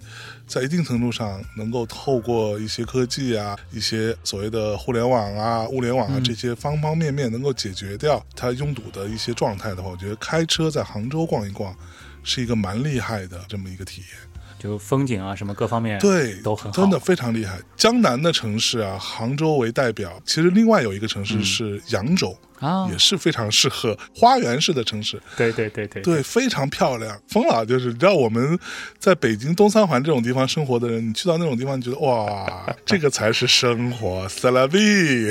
那其实还是回到，就是可能每个人都会有类似的问题，就是当你以一个游客或者是过客这个去走访一座城市的时候，就以这样的一个心态、一个身份去一座城市的时候，你可能反而更愿意花时间去呃。品味这座城市，对，去发现它的美，对吧？反倒是你自己生活的城市司空见惯了嘛。就包括上海，其实也会有一些这个人开玩笑说什么：当你这个踏入东方明珠的那一刻，你就被开除上海户籍了；这个当你登上这个上海中心的时候，你就被开除户籍了。这上海人不应该去外滩等等。我觉得每个城市可能都会有这样的问题啊。反过来就是，如果说你是一个游客的话，哎，到了杭州，哎，你你真的是能够闲下来的。但是你要是杭州的这个市民，你可能更多的还是关心。操心自己柴米油盐那些事儿，孩子的这个这个学习成绩啊，哎，又或者你的这个这个工作啊，等等等等。对。不过好像现在其实这个我不知道北京怎么样，就是像那个江南很多的城市，呃，当然以这个杭州为代表，然后其实可能类似的这个事情上海也在做，就是整个的这个智慧交通做的还是。比较领先的吧，哦，就包括现在可能会有一些像是这个自动调控红绿灯时间啊，嗯，然后会有一些智慧的方案去调度公交车啊等等，就是类似这样子的一些技术，其实也是在使用。呃，其实很多的这个城市建设者啊、管理者也都在想这样一件事儿，就是我在怎么样。不给这座城市带来太多的怎么说呢？城市翻新啊，因为你知道这个重建一条道路，或者说是你把这个地方改建成高架等等，无论是这个财力的投入，还是说短时间内对这个地区交通的这个影响，都是非常非常大的。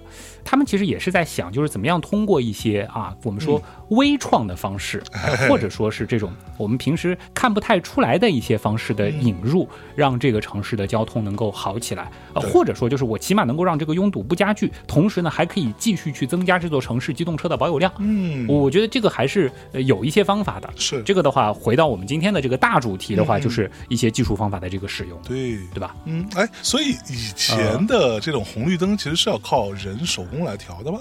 这个有一些呢，是它有一个自动定时的这个装置，就比如说我可能这个交警会根据这个路口的这个经验啊，比如说这是一条主路，边上是一条这个我们叫支线的这个道路，那可能主路给个三分钟，然后这个小马路呢给个这个一分钟。这个事儿我其实挺有发言权的，为什么呢？就是因为我父亲原来是交警，真的就是在那个岗亭里边操作过这个红绿灯的。哦，是啊。但是那个时候呢，是只有一些这个重要的这个路口，就是才会有。我我记得其实。这个是早些年了，马路中间其实是能够看到那个交警的岗亭的。我不知道向老师你有印象吗？有有有有有有。就包括可能是在一个路口的边上，一个圆圆的那个亭子很高，对对对。然后交警可以看那个看的比较远的。那个时候我是有幸在小时候的时候上去看过。哦。然后呢，就真的是他们可以主动的去操作，觉得哎那边路口好像车辆积压的很多了，是。那我赶紧就切换一下。嗯嗯。那个时候就是人工的智能，对吧？就靠人的这个智能来协调这个车辆。是。然后我印象很深，就是那个时候其实他们不同的岗亭之间会有那个。对讲机的这个联系嘛，他们就会听到那个声音，就当然那个上海交警肯定用上海话，啊就会说，哎，比如说这个路口，你你赶紧放一放，那个后面那个积压的很多了，就是在一些重点路段，当时是可以通过这样子的一种方式来进行管理的。那后来呢，其实这个事情呢，它就升级到了，就是呃，到了一个就是像指挥中心一样的，就他们呢可以根据当地的这个道路的这个通行的情况。进行一个人工的啊，记住这里是人工的一个交通的指挥。嗯，就比如说我可以根据这个车辆积压的情况，我主动的去延长这个路段的这个绿灯的时间啊，等等等等，这个都是有的。哦。当然，这个后面呢，它就是用到这个我们说这个智能的这个系统了。这个其实也是这两年我们说计算机这个视觉变得越来越强大了。现在我们很多的这个监控探头，呃，它也都可以主动的去判断，哎，这个路口它到底是一个车辆积压的情况还是怎么样。然后当这个探头的密度达到一个足够的程度的时候，那么其实它就能够有一个更宏观的对于整座城市车辆拥堵情况的一个感知。那么它可以。自己去生成一套方案来判断，就是说我给这个路口增加多长的时间，然后那个路口我缩减多长的时间，达到一个交通疏解的目的。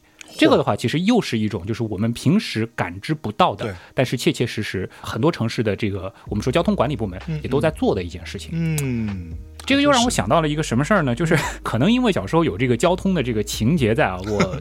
第一份实习的在电台里的那个工作，当时是在交通广播。我知道北京的那个交通台非常的火嘛，我当时是在那个交通广播实习。因为我从小其实对于上海的这个道路还是比较熟悉的嘛。那个时候就是我练就了一个很强的技能，嗯，就是这个技能就甚至是超过了当时很多的这个在职员工。就是我可以就是看一眼那个路况信息图，很快的就是能够告诉大家，哎，哪个路段哪哪哪拥堵，然后哪个路段这个拥堵的情况是最严重的。当时呢，就是那个时候这带我的那个老师就说，如果你想要再进阶，你可以再试试看做一个主动引导的角色。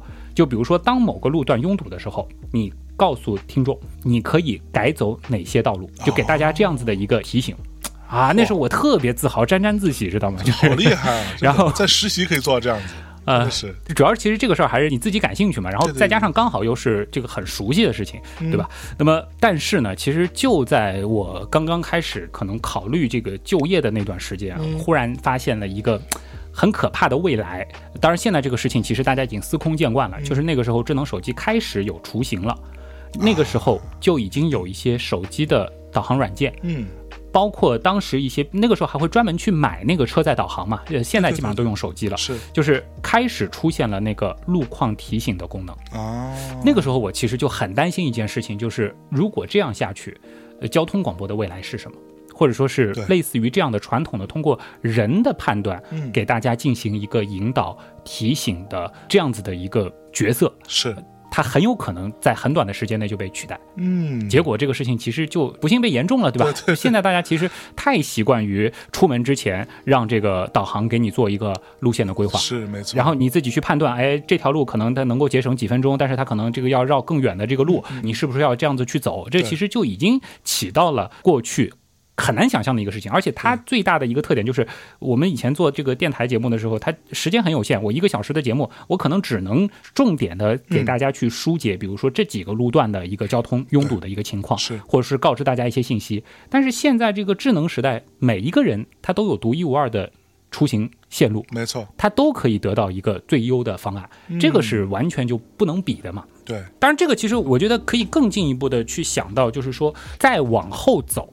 就是我们的这个交通，它还会智能到一个什么样的程度？这个其实就是前两年开始就已经很火的，就是所谓的这个车联网。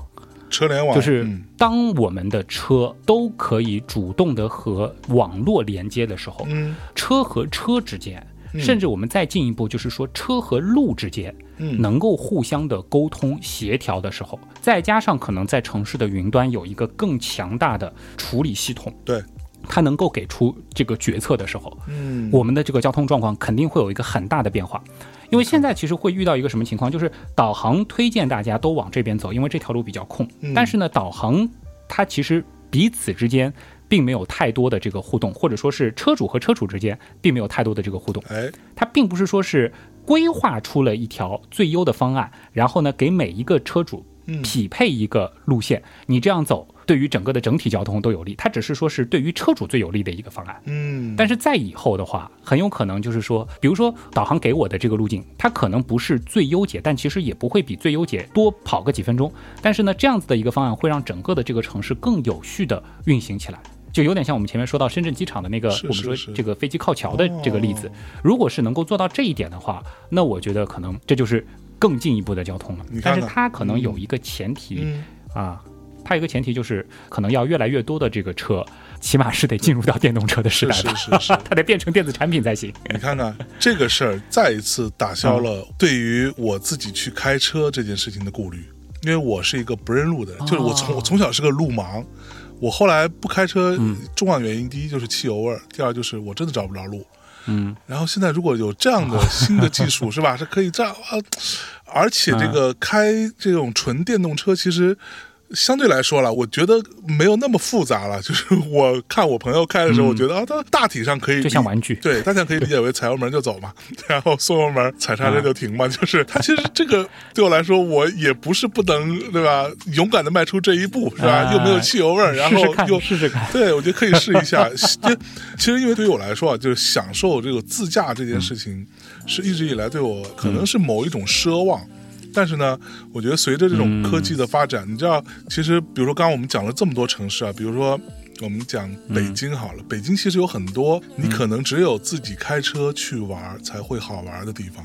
我可以随便给大家举个例子，我之前我的朋友在大概凌晨十二点多一点的时间，他开车带我绕着故宫兜了一圈，然后停在了故宫北侧的某一个地儿。那个地儿其实它并不在故宫里边啊，在故宫的外边。就那个地方的风景啊，它那个整个状态是非常有趣的。就你到那之后，你觉得哇，这个地方坐一会儿，然后尤其是比如说，我记得他带我去的那一天，其实北京下第一场雪，我们就坐在车里边。听着点小音乐，然后聊一些我我们过往的朋友的一些事儿，然后感觉特别好。然后这个东西它只有在车里可以实现，因为你要是自己就你就叫一车打一车到那，人家给你放下来，然后大半夜的也也没什么地儿开着，你跟那坐着干嘛呢？对对对，对吧？然后比如说刚刚它是一个移动的空间，移动空间这个太重要了。比如说刚刚我们说到深圳，你知道，因为我自己还是一个特别喜欢动漫的人，然后比如说你刚刚也提到好几次深圳的那个南山区啊什么之类的，还包括那个。什么是叫深南大道嘛？就是你知道有一个动画片叫《攻壳机动队》，或者叫做《攻壳机动队》，whatever，就是《Ghost in the Shell》。它其实太经典了。对，它里边有大量的，但我们都知道里边有大量的场景都取自于香港，对吧？他们真的去了香港拍了很多照片，然后把它画在动画片里面。但是其实里边也有大量的场景是取自于深圳的。你知道吗？就是对，就是因为当时有另外一组人，就是在深圳，在做这个动画片的整个这个所谓街道啊、背景啊、大楼啊，嗯，就是所有这些比较的呃环境类的设计吧。那其实他们取材的地方其实就是南山区，就是靠近深南大道的那那一片。所以你如果到深圳，你又喜欢这些文化，你可以开着车，就算是某一种圣地巡礼，你可以去走一走。到那边逛一逛，其实是很有趣的点。然后西湖我们刚刚也说过了嘛，就是杭州啊，整个这一片。那其实还有另外一个地方，我觉得也是非常适合。就是我可能近几年是我非常喜欢的一个城市。但凡有机会去到这个城市出差啊，或者去干点什么事情，我都会去的。其实就是成都。嗯，你知道，我也喜欢。你喜欢成都吧？就成都对我来说，大家很喜欢。首先最重要就是好吃嘛，对吧？特别好吃。然后你知道，我有一个朋友啊，也是我们一个有台叫做“迟早更新”的任宁和锵锵他们俩，他们就是之前就住在上海的，然后他们开启了为期一年的一个所谓的游牧式的生活，他们整体搬家到成都。在成都一个小区里边住下来住半年啊，然后完了再去广州住半年，大概他们是这样的一个安排。所以上次我们去成都也跟他们见了一面啊。成都对我来说真的是一个还蛮理想的城市，而且它的整体的这个氛围啊，尤其是成都是音乐非常重要的一个地儿嘛，因为。圣地，对它其实是非常重要的，因为就后来我能理解，因为成都人吧特别爱玩就他们会很喜欢享受音乐这件事情，所以成都有非常多的音乐场景，它有很多很小的 club，很小的 live house，很小的可能它那里边只放 techno 或者只放 trance 的那种小酒吧，有非常多有趣的乐队的一些小基地。在那边，因为成都的整体生活成本没有那么高嘛，你跟北京、上海比起来。它可能没有那么高，所以呢，那成都就很适合很多音乐人在那里。你可以用相对低的成本，但是又吃的特别好，对吧？又吃喝玩乐什么的一应俱全。他可以在那边好好的享受生活，然后去创作他们新的作品等等。然后成都对我来说还有一个很重要很重要的点是，怎么说？就是成都是一个非常接地气的城市，你知道吗？就是你可以在大马路上看到各种各样的人在那边，他们喝喝茶呀，打打麻将啊，非常包容。就是。嗯，包括你知道，我印象特别深。我上一次就是在大概一个多月之前去成都，跟我们的一个朋友，一个乐队叫秘密行动的，我们一起开一个会，然后聊聊天，然后他带我们吃饭。啊，你在吃饭的周围全都是那个旁边的街里街坊的，就是那种老大爷、什么老大妈，然后扇着扇子从旁边走过去，然后在人群当中就有几个，其实你拿到北京、上海，就是那个所谓的摇滚巨星啊，rock star，他们就从那个。小巷子里边走出来跟你打招呼，哎，你怎么也来了？吃了没啊？什么之类的？哎呦，就整个那个氛围是非常非常，就就距离感非常非常近。所以成都是我非常喜欢的地方。那你喜欢成都吗？或者说成都有什么有趣的这种所谓就是在科技啊这个部分的一些一些一些点吗？就这里呢，其实我想谈一谈，就是我对成都这座城市的一个观感啊，就是我有一个小的背景，就是我其实是一个挺喜欢关注，就是说城市规划建设就这样子的一些杂七杂八事儿的这样子的一个人啊，就是可能也算是我的一个比较小众的一个爱好。就成都，呃，这两年其实它的这个基建做的。怎么说呢？在全国范围来看都是非常领先的。就是我不知道你有没有注意过成都的地铁网，嗯嗯，就你现在再去看它的这个地铁网，已经达到了，我觉得就是不亚于这个北上水平的，这个应该是现在可能在国内它甚至都已经是接近还是超过广州了，就达到了这样子的一个一个程度。然后呃，新的那个机场不亚于大兴的这个天府机场，是，其实它在这一方面的这个投入是非常非常厉害的。然后成都其实会有一些可能对于不太关注科技的朋友容易忽视的点，就是成都其实也是中国非常非常重要的一个，也算是一个 IT 的区域中心。对对。而且好像它还有一个这个怎么说，有一个昵称叫做什么区域总部或者叫第二总部收割机。就是 因为它是西南非常非常重要的一个城市，是。然后它现在的这个交通的确比以前要好太多了，就蜀道早已经不难了嘛。然后它又是一个平原城市的这个纵深，其实这个虽然我也很喜欢重庆啊，但是呢，它的这个城市的发展的这个纵深是会比重庆这样的山城要有很多这个天然的一个有利的条件的。对对对，就是它是有很多的这个先天的优势的。然后再包括就是说，我们知道很多呃现在年轻人喜闻乐见的这个游戏，其实是是出自。成都的软件园的，对吧？就它其实是就很难想象一座呃，我们就讲以前可能你十几二十年前可能想到西部，主要可能想到的是，哎，这是不是会比这个沿海的城市，呃，东部的城市这个会落后啊？是。但成都这两年给你的感觉是已经完全看不到这样子的一个代际的差距了。对。甚至就是在成都的有一些区域。它的这个我们说先进程度已经完全不亚于任何一座一线城市了。对，再包括最近其实，在视频网站上经常能够刷到的，就是那个太古里的那个裸眼三 D 的那个那个大屏幕。对对对对对对对，就这个 是。其实他还是很愿意去尝试一些新的东西的。嗯，然后再包括去年，其实我也很巧是那个去有幸啊主持了他们成都的那个呃科技节的开幕式。然后那一次，其实我就对成都整个的他们现在对于就是科技的一个重视有了一个呃全新的观感。然后我们上海因为一直要说是要建设这个具有全球影响力的科技中心，但其实在这个成都也有一个讲法是要建设具有全国影响力的。这个科技中心，嚯！就他们其实在这方面的这个发力很多，然后他们也很愿意去尝试一些新的东西，就包括可能在一些园区当中使用一些这个机器人啊来做一些这个巡检啊，然后再包括这个很多的这个智慧化的这种无感化的这些系统的使用，对，那用的是非常多的。然后成都因为现在地铁非常的新嘛，就大家有机会其实也可以去坐坐看成都的地铁，我觉得感受还是非常好的。没错，其实我经常说，我特别喜欢的城市的样貌啊，就是它有非常旧的东西，非常老的东西，也有非常新的东西，它有一种这种结合又冲突的感觉，这个是我特别喜欢的城市的感觉。对对对，其实成都就是一个很典型这样的一个城市，所以你知道，在成都，如果你有机会真的是在成都开个车，自己去逛一逛，体验一下，就是 view the city 啊，那真的是它会给你带来各种各样非常有趣的体验和一些全新的感受。你会改变对于成都的印象，甚至啊，就是我觉得，因为我真的是一个非常好吃的人，就你在成都，你随便在，你就开着车啊，突然之间你稍微觉得哎肚子有一点空空，对吧？你就下来，车往路边一停，然后你随便走到一家，只要他还在开着的小饭店、小饭馆子，都很好吃，都很棒，而且都很便宜，就他们这个。这属于是有美食天赋点的，对，就我觉得他们这个点，你说真的，他们美食天赋这个点，那点的有点过于离谱了。就你在成都可以吃到，就是来这里必须要说一句，很多朋友你现在啊，我不能吃辣，我告诉你，成都有非常非常精彩、好吃的完全不辣的餐厅，嗯，川菜。而且就是正宗的川菜，就是川菜并不是都是辣的，有非常好吃的不辣的川菜。我想到了那个开水白菜，对，就很厉害。所以成都也是一个很理想的去那边呃花一段时间去逛一逛、兜一兜、生活个几天，感受一下这个城市。哎。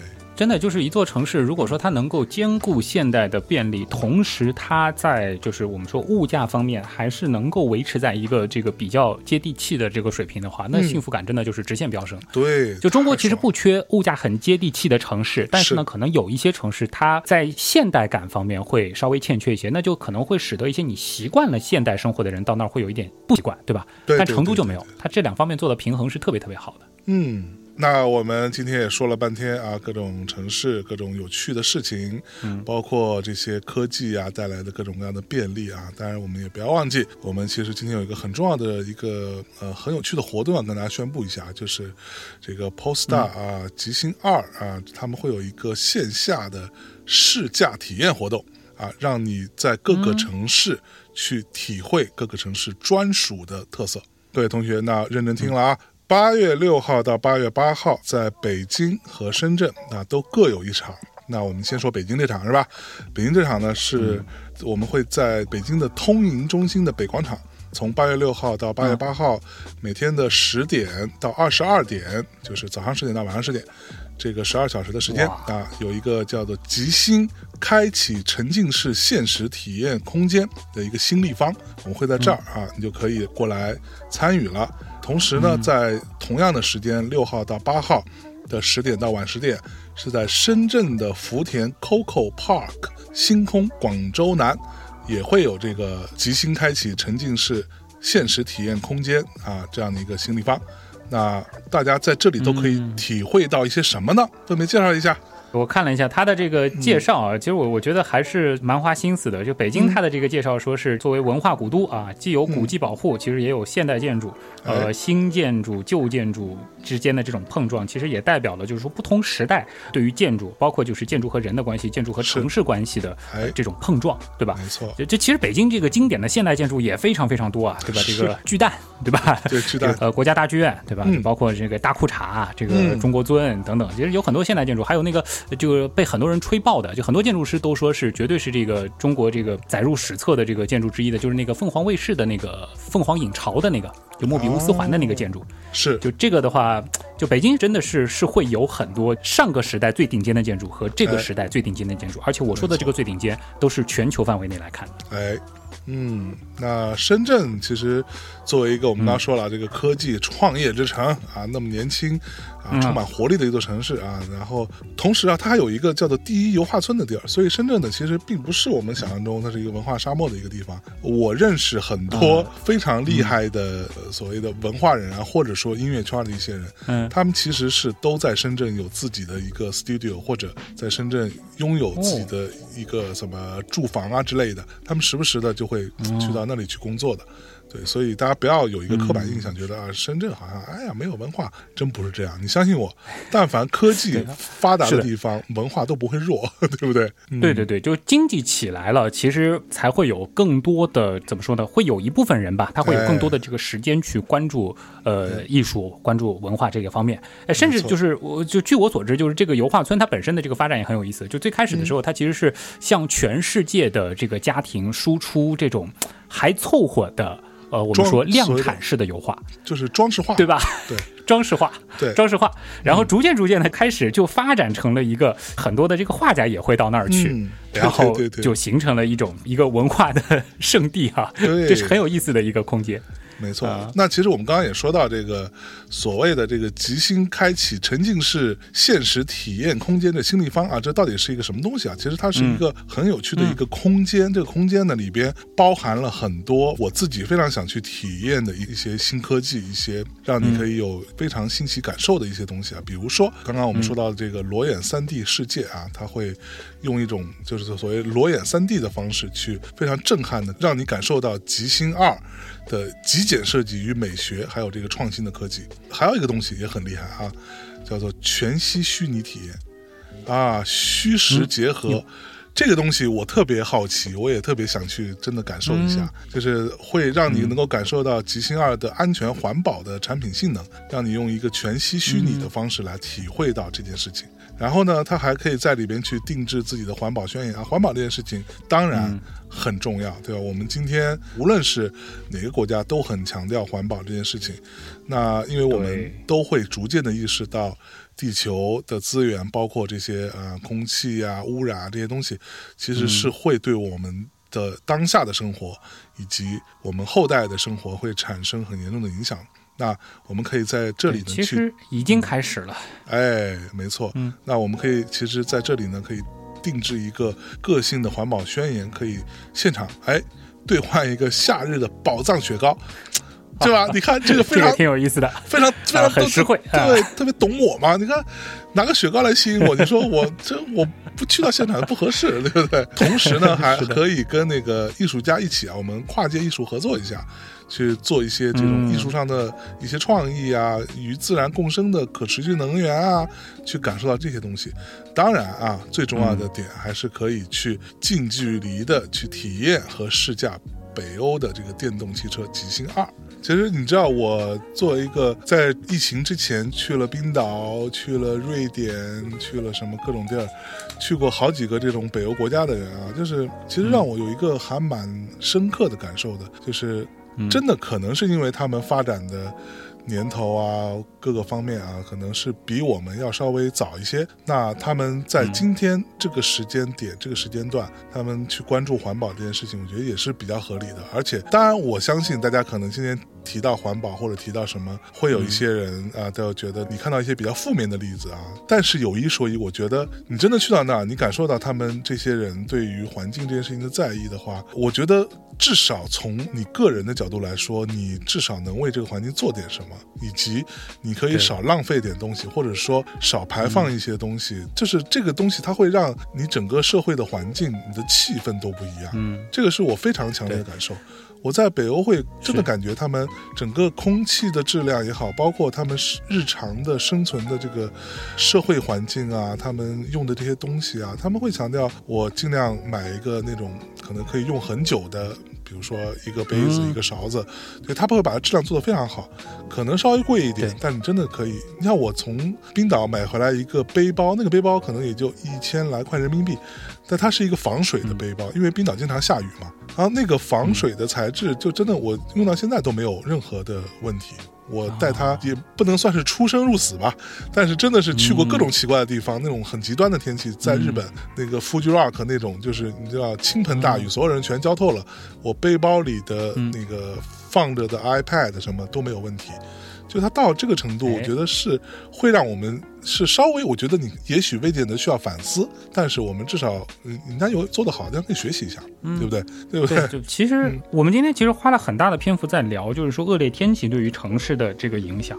就这个事情，其实我经常会提，就是我记得有一年那个世界气象日的时候，当年的那个主题就是叫越来越频繁的极端天气。大家可能会发现，就是我们近十年经常会在这个新闻当中听到，哎，什么十年一遇、百年一遇、千年一遇啊这样子的一些罕见的极端。天气，我们甚至会觉得好像，呃，就是极端变成了一件司空见惯的事情。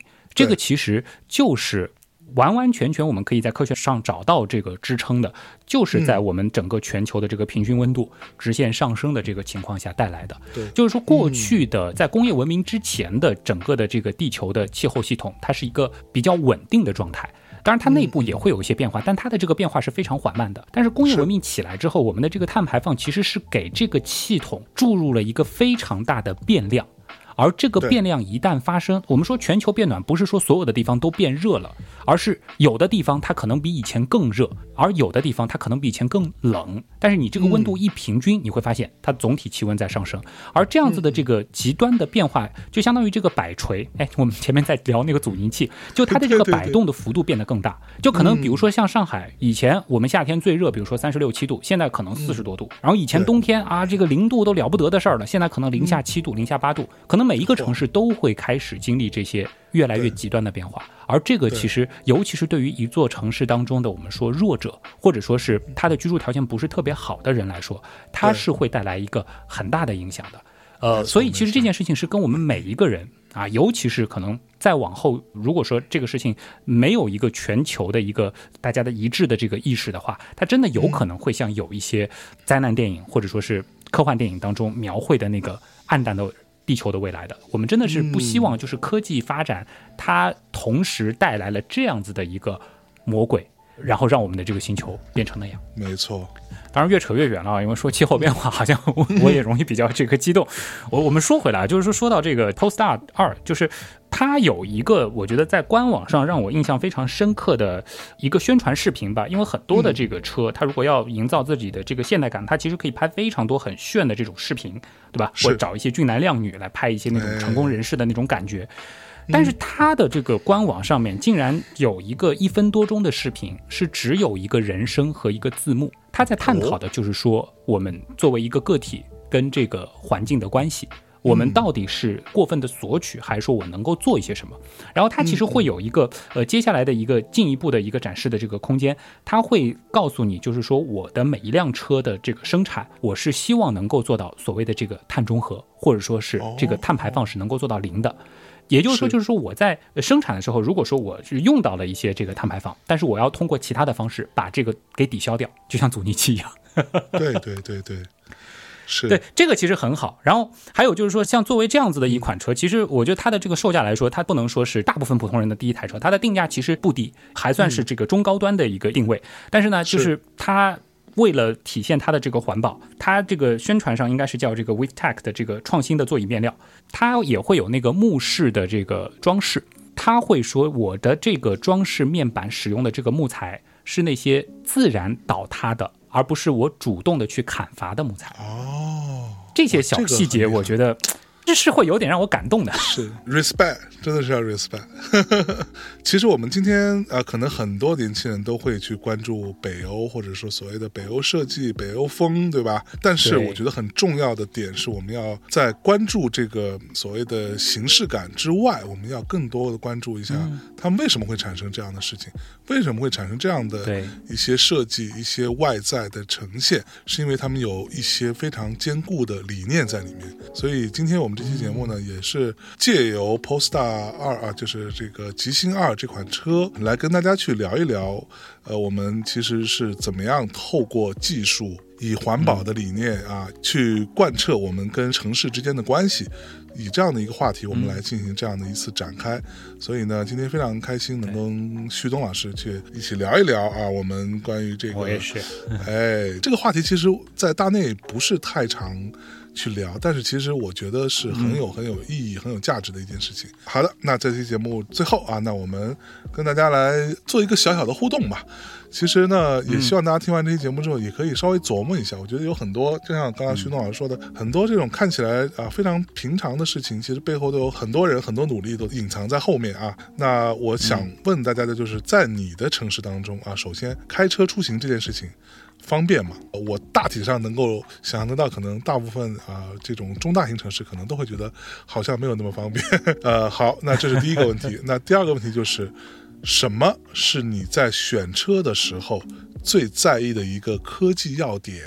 这个呢，也希望大家可以去稍微琢磨一下。比如说，我刚才已经说了啊，我在选车的时候，如果我真的要去买一辆车啊，去考个驾照，那我第一。肯定会考虑没有汽油的，没有讨厌汽油味儿，对吧？第二呢，哎，它真的可以在这个导航啊这些部分可以给到我很多的辅助啊，让我不至于迷路，对吧？啊，在人生的路途上迷路已经很困难了，在真实的道路上就 不要迷路了，好不好？那各位同学也也可以跟大家来交流一下啊，你们在选车时候最在意什么样的科技要点？我觉得必须插一句，有一个点就是安全，我相信是很多人。都非常在意的，或者说是排在第一的科技要点，因为没错，其实车很多时候是属于一个家庭的，而不是属于一个人的，对吧？那当然就是吉星跟沃尔沃之间的这个关系是什么啊？这个我我觉得这个事儿其实它肯定是有非常多的这个东西在里边的，而且现在的电车它其实有很多的这个主动的安全技术，就是你人是会有分神的，但是机器在绝大部分的情况下，我们是相信数据啊，就是说它的可靠性是大于人的。就我可以有一个分神，但是机器它可能意识到了前车忽然急刹车了，它主动的去刹车。这个其实恰恰就是这种你在平时可能不是很能意识到它存在的，但它却一直在工作，在保护着你的这些科技点。没错，好吧，那这期节目就差不多。那最后还是要再跟大家说一下啊，本期节目呢是由 Polestar 和深夜谈谈博客网络联合呈现的。那作为源自北欧的高性能电动车品牌，Polestar 以造福社会为己任。聚焦纯粹设计与先锋科技，Polestar 极星二全新产品系列，融合简约实用设计美学与前沿技术，致力环保，树立电动汽车出行新标杆，解锁极星，解锁城市之美。哎，你看，我们聊完之后再来看开头这段口播的话，其实这个感受就完全不一样了，是不是？哎。的确是啊，这个你会发现很多平凡背后啊，其实呃有太多的不平凡。这个不平凡不是大自然的鬼斧神工，而是这个太多的我们说理工科男女们啊，这个所赋予的，对吧？没错，好吧，就这么着。感谢大家收听这期节目，跟大家说再见，拜拜，拜拜。